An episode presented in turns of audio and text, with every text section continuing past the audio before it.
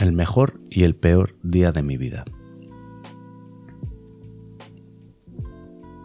Vamos a abril de 2019. Vacaciones de Semana Santa. Em, yo estaba esperando el nacimiento de mi hijo. Así que mis padres se fueron de vacaciones al pueblo y se llevaron a mi, a mi perra, nuestra perra.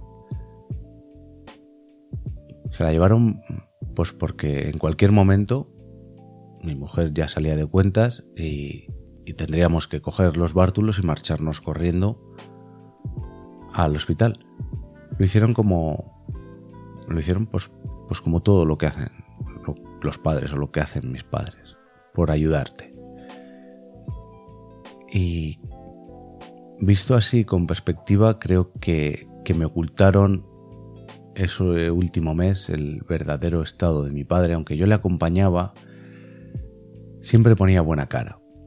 Siempre que estaba con él, pues me dijo, pues sí, me, me, duele, pero todo va bien, vamos, vamos bien. Pero creo que me lo ocultaron por lo siguiente. Llegó el 21 de abril de 2019 y nació mi hijo. Ese momento fue el mejor momento de mi vida. Y exactamente duró una hora. Una hora después de, nacer mi hijo, llamé a mis padres, les hice, les hice una videollamada, porque yo pensaba que estaban en el pueblo, para que conocieran a su nieto, para decirles que todo había salido bien que cuando quisieran podían venir a conocerlo.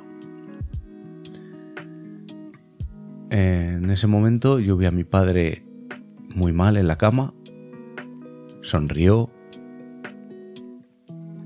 pude ver felicidad en sus ojos al conocer a su nieto y me colgaron diciendo que, que en cuanto pudieran vendrían a verlo. Después llamé a mi hermano para decirle que había sido tío. Me felicitó se puso muy contento y me dijo, ahora mismo se están llevando a papá en ambulancia al hospital. Está mal y tendrán que hacerle pruebas. Una hora de felicidad. Ahí empezaron los dos peores meses de mi vida. Eh, terminamos las dos horas de piel con piel y yo dejé a mi mujer y a mi hijo abandonados. No abandonados, estaban con mi suegra y la abuela de mi mujer. Pero les dejé en la habitación. Creo que ni subí a la habitación. Me fui corriendo a urgencias a ver cómo estaba mi padre. Lo que me encontré fue a otra persona. En los cuatro días que había estado sin verle, había sido un bajón terrible.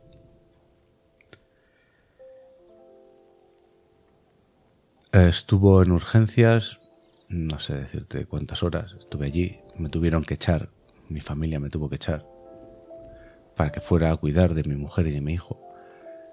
Yo aproveché cuando llegué y les dije, bueno, subiros a esta la habitación, ir a conocer a Lucas, a, a tu sobrino y a tu nieto, y yo me quedé con mi padre. ¿Qué hizo mi padre? Preguntarme cómo estaba mi mujer. Se estaba muriendo y solo tenía pensamientos para los demás. Perdón.